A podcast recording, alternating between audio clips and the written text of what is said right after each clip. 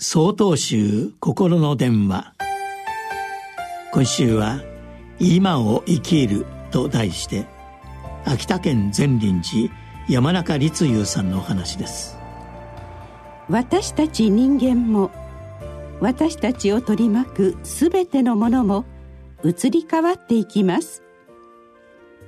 何一つとしてとどまるものなどはなく世の中は生老病死の繰り返しによって成り立っています。いわゆる無常の世界です。無常なるがゆえに今を精一杯生きましょうというのがお釈迦様や道元禅師経山禅師の教えです。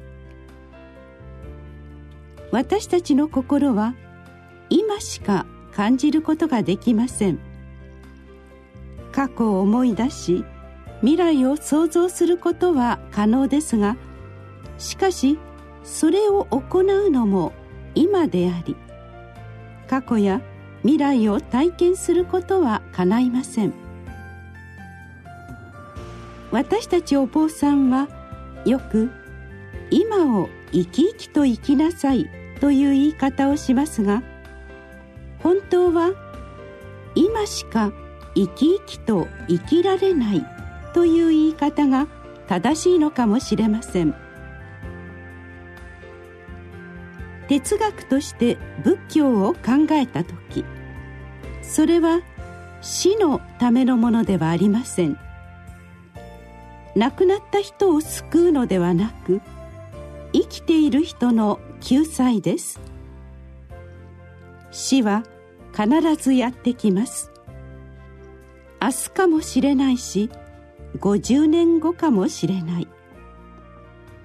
いつ死んでもいいと思っていいしあるいは長生きをして奇跡の生を味わいたいと思ってもいい。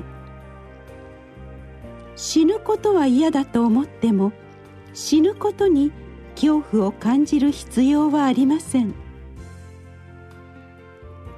そんなことよりも今生きているという奇跡に目を向けてたまたま生まれてきたこの朗らかな偶然に感謝して生活するだけです。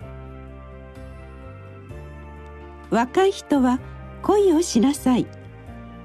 情熱を燃やして生きなさい。他の人を幸せにするために人生はある。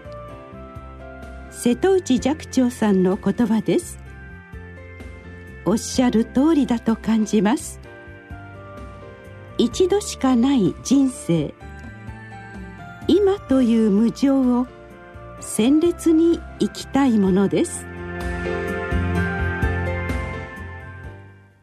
3月31日よりお話が変わります。